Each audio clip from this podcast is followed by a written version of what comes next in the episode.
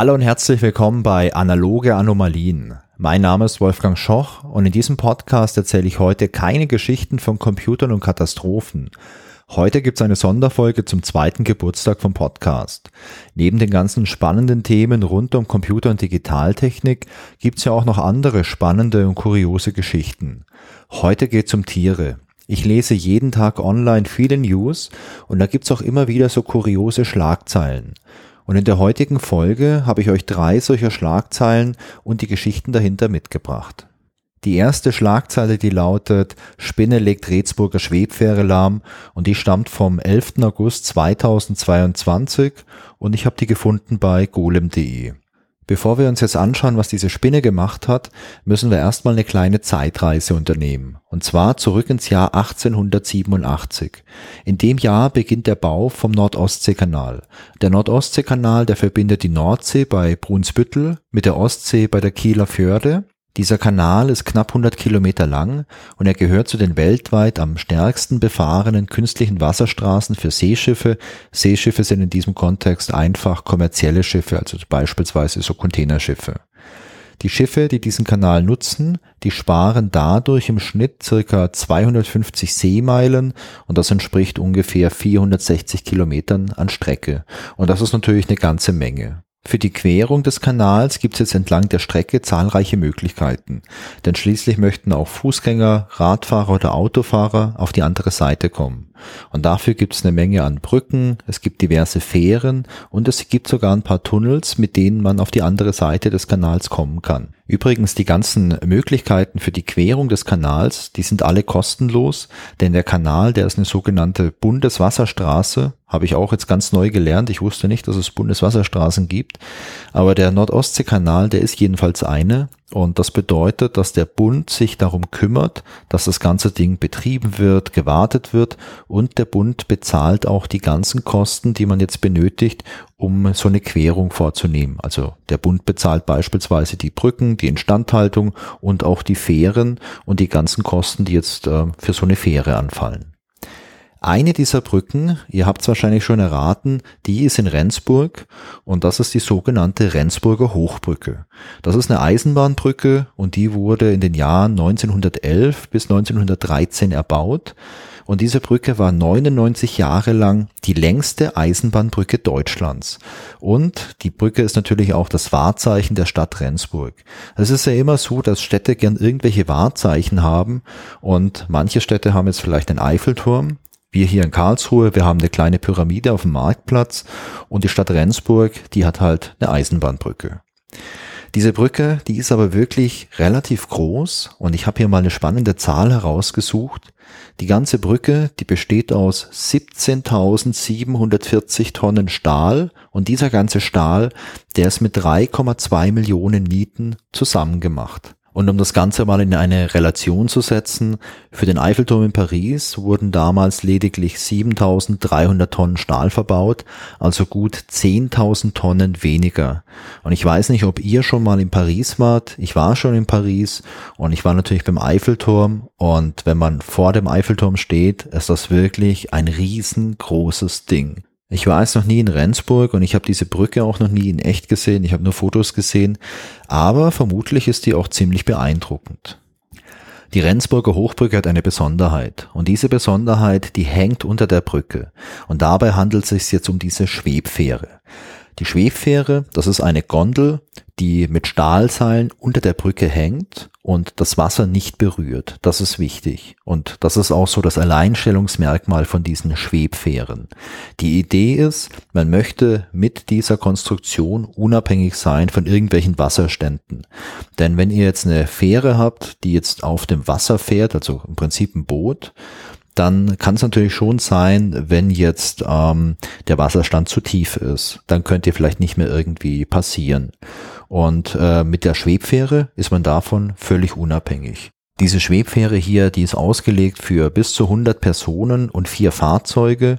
Die fährt alle 15 Minuten und sie ist mit zwölf Stahlseilen an der Brücke befestigt. An der Brücke, da ist eine Schienenkonstruktion. An diesen Schienen sind diese Stahlseile befestigt und darauf fährt dann diese Schwebfähre von links nach rechts und wieder von rechts nach links.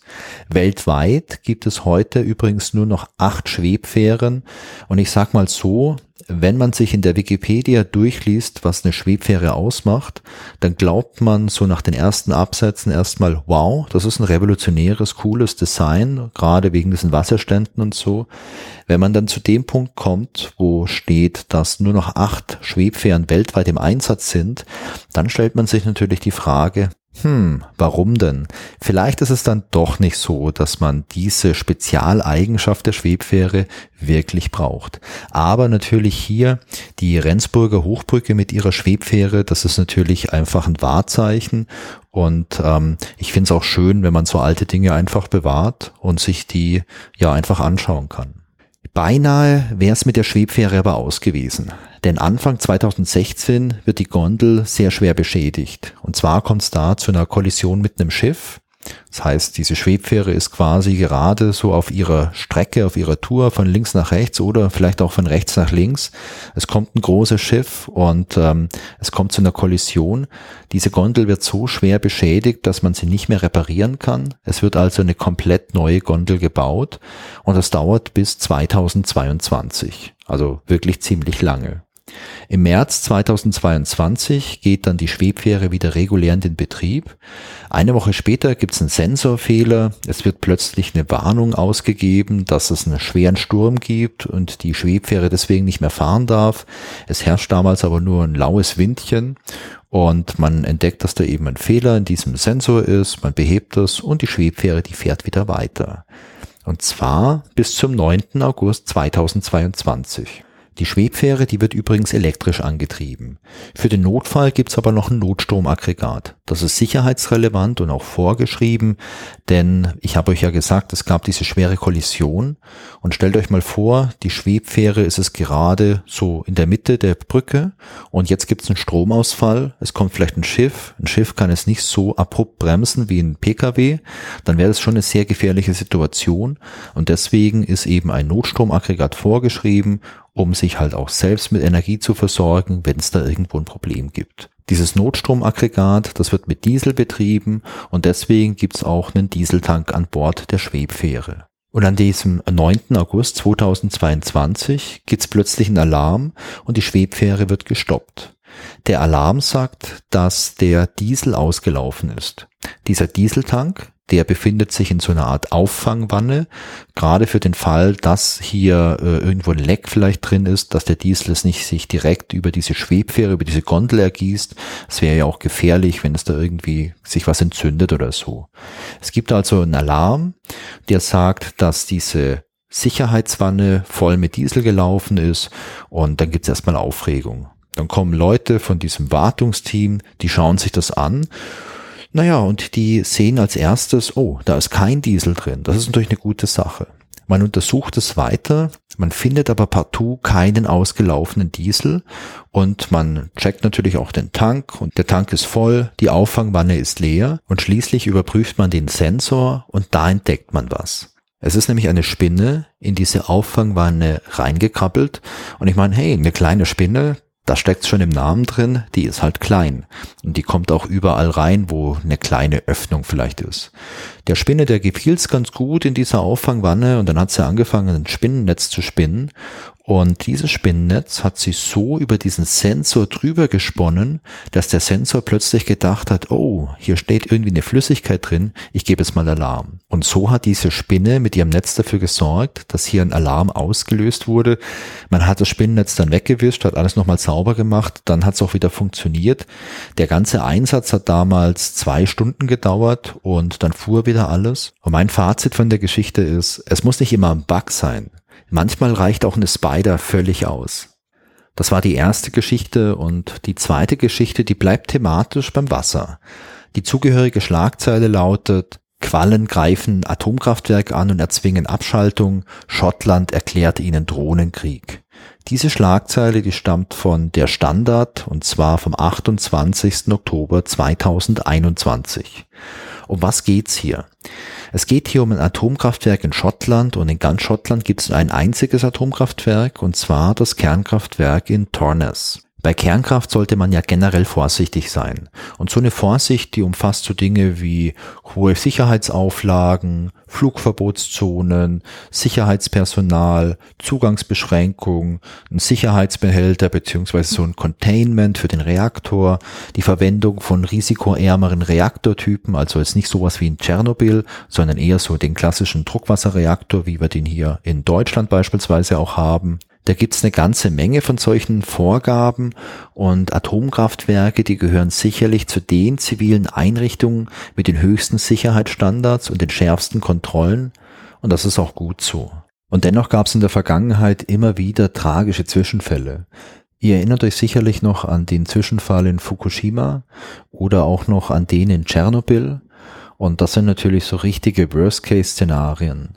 Doch auch hier in Schottland gab es einen tragischen Zwischenfall. Und zwar am 17. November 1999. Da kam es nämlich fast zu einer Katastrophe. An dem Tag war ein Tornado-Kampfflugzeug unterwegs und dieses Flugzeug bekam technische Probleme und drohte abzustürzen. Das Problem war jetzt, dass das Flugzeug direkt über dem Atomkraftwerk war. Und die beiden Piloten, die an Bord waren, die versuchten bis zum Schluss noch diesen Tornado irgendwo anders abstürzen zu lassen, ja nicht auf dem Gelände vom Atomkraftwerk.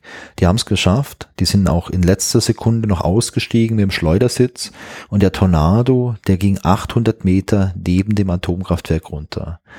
Wäre der jetzt auf das Atomkraftwerk draufgeknallt, dann wäre das wahrscheinlich ja echt eine schlimme Sache gewesen.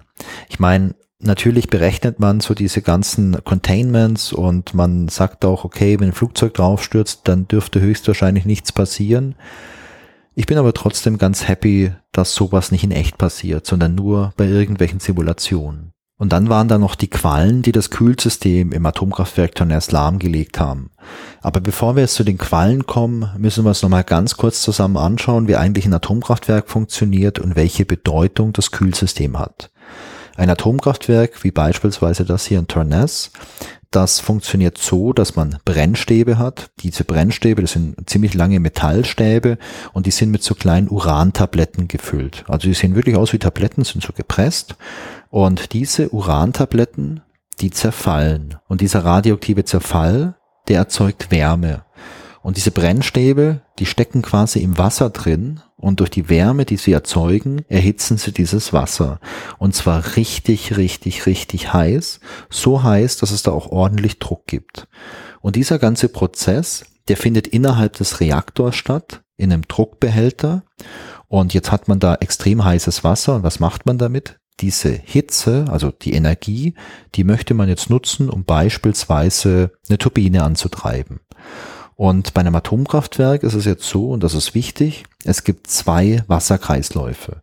Es gibt einen Primärkreislauf, der befindet sich innerhalb des Reaktors, der hat Kontakt mit diesen Brennstäben und dieses Wasser, das wird auch radioaktiv kontaminiert, weil es eben den Kontakt zu den Brennstäben hat.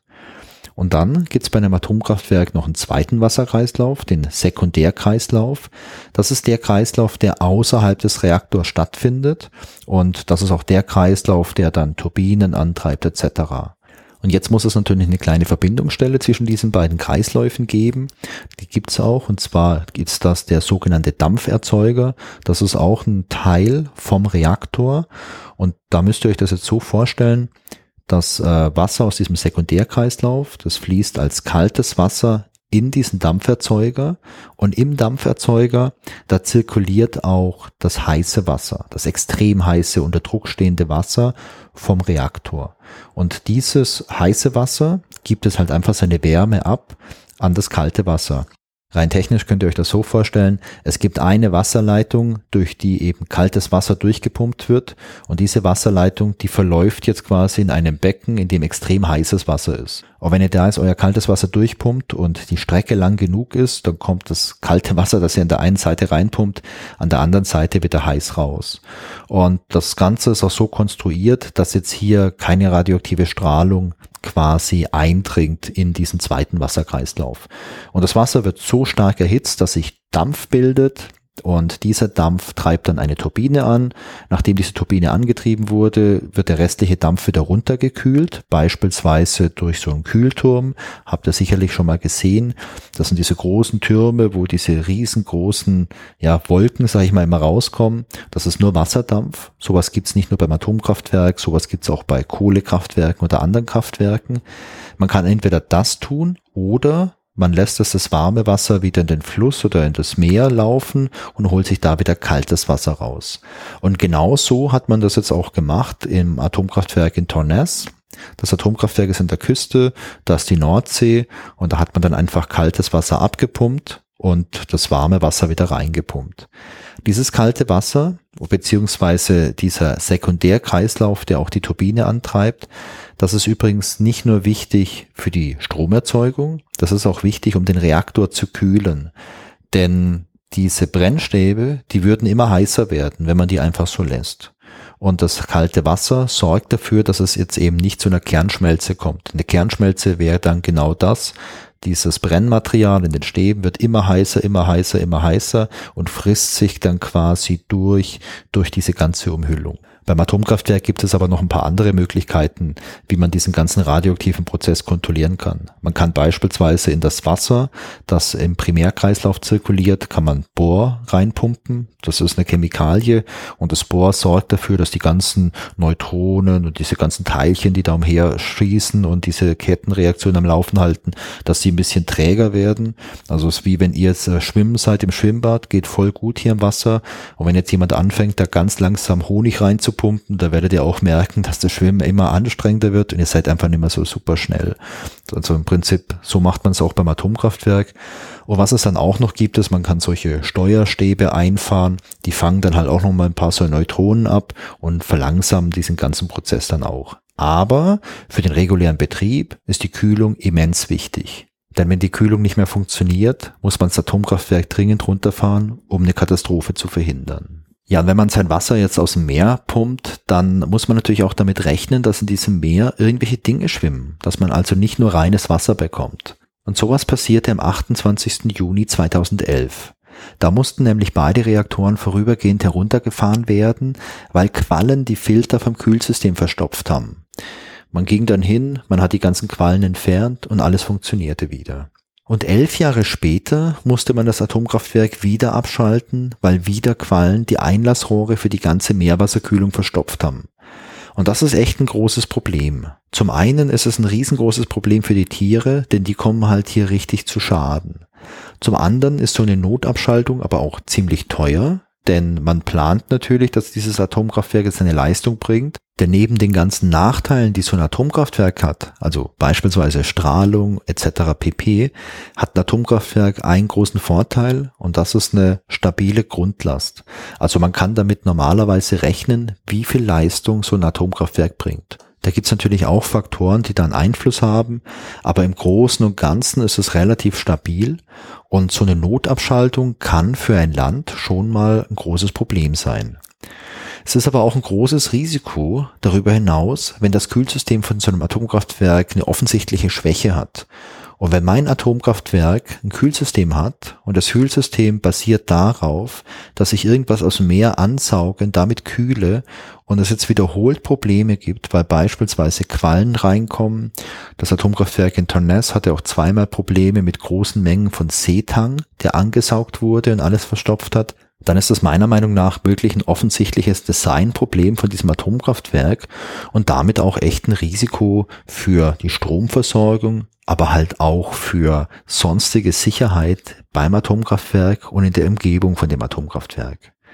Und aus diesem Grund hat man sich jetzt bei der Verwaltung und beim Management vom Atomkraftwerk gesagt, hey, so kann das nicht bleiben, wir müssen jetzt irgendwas tun.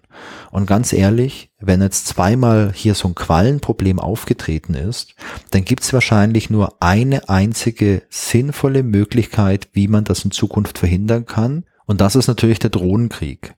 Denn man hat sich dann überlegt, hey, wenn in der Nähe vom Atomkraftwerk es große Quallenschwärme sind, wäre es voll gut, wenn wir das rechtzeitig wüssten, denn dann könnten wir beispielsweise das Kühlsystem einfach so ein bisschen runterregeln oder auch vielleicht generell so die Leistung ein bisschen runterregeln, dass nicht so super viel angesaugt wird und höchstwahrscheinlich können dann die Quallen einfach vorbeischwimmen. Und es ist eine Win-Win-Situation. Zum einen für die Quallen, weil sie nicht irgendwie kaputt gehäckselt werden bei uns in unserem ähm, Kühlsystem, zum anderen aber auch natürlich für uns, weil dann unser Kühlsystem nicht ausfällt. Und aus dem Grund, wie gesagt, wurde der Drohnenkrieg erklärt. Und man hat jetzt Drohnen, die sollen in der Nähe vom AKW fliegen und aus der Luft das Meer beobachten und dann eben Alarm geben, wenn es auffällig große Quallenschwärme gibt, die in der Nähe vom Atomkraftwerk gesichtet werden. Und damit hofft man jetzt, dass man eine weitere Notabschaltung verhindern kann. Und zum Zeitpunkt der Aufnahme gab es auch keine weitere Notabschaltung hier im Atomkraftwerk in Schottland. Das Atomkraftwerk Tornes steht übrigens nicht alleine mit solchen Problemen da. Also sowas wie Quallen oder auch Seetang ist wohl ein Klassiker bei Atomkraftwerken, die sich ihr Kühlwasser aus dem Meer holen. Es gibt darüber hinaus aber noch ein paar andere interessante Sachen. Beispielsweise gab es im britischen Atomkraftwerk Hinkley Point ein Problem. Da drang nämlich eine Robbe ins Kühlsystem ein, um dort Fische zu jagen. Und im französischen Atomkraftwerk Paluel da drang eine ganz große Menge an Fischen ins Kühlsystem ein und diese Fische haben dann auch das ganze Kühlsystem lahmgelegt. Aller guten Dinge sind drei und deswegen habe ich noch eine dritte Geschichte und da lautet die Schlagzeile Luftangriff. Vogel wirft Brot in Teilchenbeschleuniger. Die Schlagzeile, die stammt von spiegel.de und zwar vom 9.11.2009. Bei einem Teilchenbeschleuniger denkt ihr sicherlich auch direkt an den LHC, an den Large Hadron Collider, also den großen Teilchenbeschleuniger von CERN. CERN, das ist die Europäische Organisation für Kernforschung und die ist in der Nähe von Genf. Gegründet wurde CERN 1954 und das Ganze ist eine Kooperation von 23 europäischen Staaten und es ist weltweit die größte Forschungseinrichtung auf dem Gebiet der Teilchenphysik. CERN hat 3200 Mitarbeiter und es gibt immer so circa 14.000 Gastwissenschaftler aus 85 Ländern, die da an Experimenten beteiligt sind. Noch ein kleiner Fakt für alle Leute, die sich für das Internet interessieren. Das CERN ist auch der Geburtsort vom World Wide Web. Und zwar wurde das World Wide Web 1989 dort entwickelt und zwar von Tim Berners-Lee und von Robert Callio. Die weltweit erste Website war info.cern.ch und die wurde am 6. August 1991 live geschaltet. Okay. Das CERN hat also den LHC entwickelt, den Large Hadron Collider, diesen Teilchenbeschleuniger. Aber was ist das eigentlich genau? Der LHC der wurde am 10. September 2008 in Betrieb genommen. Die Bauzeit, die betrug 20 Jahre und das ganze Projekt hat rund 3,9 Milliarden Euro gekostet. Der LHC, der besteht aus einem knapp 27 Kilometer langen unterirdischen Tunnel und diversen Gebäuden an der Oberfläche. Und das ist wahrscheinlich die komplexeste wissenschaftliche Anlage auf der ganzen Welt. Was macht man jetzt in so einem Teilchenbeschleuniger? Naja, man beschleunigt Teilchen. Genauer genommen Protonen oder Bleiatomkerne. Und die beschleunigt man beinahe auf Lichtgeschwindigkeit. Also ich glaube, das ist so 99,99 Prozent der Lichtgeschwindigkeit. Und dann lässt man die kollidieren. Und damit möchte man die Bedingungen nachstellen, die damals beim Urknall geherrscht haben. Ja, der LHC, der ist jetzt schon ganz schön lange in Betrieb und der hatte auch wirklich äh, großartige Ergebnisse zutage gefördert. Also so dieses Higgs-Boson oder man sagt auch gern das Gottesteilchen, das wurde zum Beispiel im LHC zum ersten Mal bestätigt. Also die Theorie, dass es sowas gibt, die stammt aus den 50er Jahren vom Herrn Higgs. Und ich glaube, relativ früh nach der Inbetriebnahme vom LHC hat man dieses Teilchen dann auch schon wirklich detektieren können. Und ich glaube, den Nobelpreis für die Theorie vom Higgs-Boson, den gab's, glaube ich, 2013 oder so. Also hat wirklich für die Welt der Wissenschaft richtig, richtig viel gebracht. Und ähm, ich glaube, die aktuelle Forschung ist da immer noch super, super spannend. Aber für uns ist ja nicht die aktuelle Forschung spannend, sondern für uns sind ja die Zwischenfälle spannend. Und es gab einige Zwischenfälle beim LAC. Neun Tage nach der Inbetriebnahme kam es bereits zu einem richtig großen Zwischenfall. Damals riss eine Schweißnaht, weil die Belastung einfach zu hoch war. Infolgedessen wurde ein Heliumtank vom Kühlsystem zerstört Und da gab es eine Explosion und diese Explosion hat einen 30 Tonnen schweren Magnet um einen halben Meter verschoben. Und dabei ging halt einiges zu Bruch. Die ganzen Reparaturen, die haben circa ein Jahr gedauert. Also was hier vielleicht auch noch spannend ist, Helium wird hier zum Kühlen genommen und dieses ganze System, damit das überhaupt funktioniert, muss man das extrem tief runterkühlen. Man ist da quasi fast beim absoluten Nullpunkt und man braucht diese Kälte, damit das System supraleitend wird, dass es halt keinen Widerstand mehr gibt. Es ist ein spannendes Thema. Wenn euch das genauer interessiert, was jetzt der LHC macht, dann kann ich euch die äh, Wikipedia-Seite dazu empfehlen oder halt auch die Webseite vom CERN. Da ist es ganz gut erklärt. Nach dem Zwischenfall haben diese Reparaturen jetzt ein Jahr angedauert und kurz vor der Wiederinbetriebnahme, das ist so Anfang November 2009, da passiert folgende Geschichte. Ein Vogel, der fliegt in der Nähe der oberirdischen Anlage vom LAC und irgendwo erspäht er ein Baguette am Boden. Vielleicht ist das ein zurückgelassener Rest oder es ist so ein unachtsam weggeworfenes Stück Brot. Dem Vogel ist das aber egal. Der nimmt Kurs darauf und er schnappt sich einen Teil davon. Dann fliegt er weiter und weiter und irgendwann wird ihm dieses Stück Baguette zu schwer. Und er kämpft vielleicht damit und er sagt, na, es ist ein guter Fang, ich habe halt voll Hunger und äh, das ist ein total leckeres Essen für mich als Vogel. Aber schließlich lässt er es fallen und fliegt einfach weiter. Das Brot, das fällt zu Boden und es fällt und es fällt und es trifft zufällig auf so eine Stromschiene von einer elektrischen Anlage des CERN. Und das Brot ist vermutlich ein bisschen feucht und deswegen kommt es zu einem Kurzschluss. Und durch diesen Kurzschluss fällt zeitweise das Kühlsystem vom LHC aus. Der Fehler, der wird schnell entdeckt, denn nur eine Erwärmung um wenige Grad sorgt dafür, dass man die Experimente nicht mehr durchführen kann. Und äh, erstmal ist die Aufregung groß. Man hat jetzt gerade schon circa ein Jahr Pause, weil was schiefgegangen ist. Und jeder weitere Fehler wäre natürlich wirklich fatal für die ganze Betriebsmannschaft vom LHC und auch fürs CERN an sich. Man sucht also schnell und man findet auch sehr schnell die Ursache und man entfernt das Brot. Vom Täter ist aber keine Spur zu sehen. Der LHC kann danach wie geplant in Betrieb gehen und richtig tolle Forschungsergebnisse produzieren. Für das CERN bzw. für den LHC war das allerdings nicht der letzte tierische Zwischenfall, denn 2016 drang ein Marder in die Anlage ein und hat irgendwie ein Kabel angeknabbert und dadurch einen Kurzschluss verursacht. Und damals fiel der LHC für mehrere Tage aus, was auch schlimm ist, denn wenn ihr eine Anlage habt, die so teuer ist wie der LHC, dann wird die ganze verfügbare Zeit natürlich auch ganz streng aufgeteilt an die ganzen Forschungsgruppen etc. Und wenn der LHC jetzt zwei Tage ausfällt, dann hat es für die ganzen Leute, die da forschen, halt echt eine große Auswirkung. Der Marder, der hatte allerdings noch weniger Glück, denn für ihn war die Auswirkung richtig groß. Der starb nämlich damals in dem Kurzschluss. Und das waren die analogen Anomalien für heute. Ich hoffe, dass es euch Spaß gemacht hat. Die nächste Folge ist wieder eine reguläre Folge und ich glaube, dass im nächsten Quartal sicherlich nochmal eine Folge mit den analogen Anomalien kommt, denn ich habe da mittlerweile eine ganz große Sammlung an interessanten und spannenden Themen und ähm, ja, möchte das gerne so als zweites Format beibehalten. Ich freue mich, wenn ihr bei der nächsten Folge wieder mit dabei seid und ich freue mich natürlich auch wieder über Feedback. Sehr gerne per E-Mail an feedback at digitaleanomalien.de oder als Kommentar zur Folge auf digitaleanomalien.de. Und wenn ihr Lust habt, dann folgt mir doch auch auf Instagram, Mastodon oder Twitter. Außerdem gibt's noch einen Discord-Server, auf dem wir über die Themen aus dem Podcast und sonstige Kuriositäten diskutieren können. Die ganzen Links findet ihr alle in den Show Notes und natürlich auf digitaleanomalien.de. Ich würde mich sehr freuen, wenn ihr den Podcast weiterempfehlt oder mir eine Sternebewertung bei Apple Podcast oder Spotify gebt. Das hilft mir, neue Leute zu erreichen. Ganz toll wäre natürlich auch so ein kleiner Bewertungstext bei Apple Podcasts. Macht's gut und bis zum nächsten Mal. Tschüss.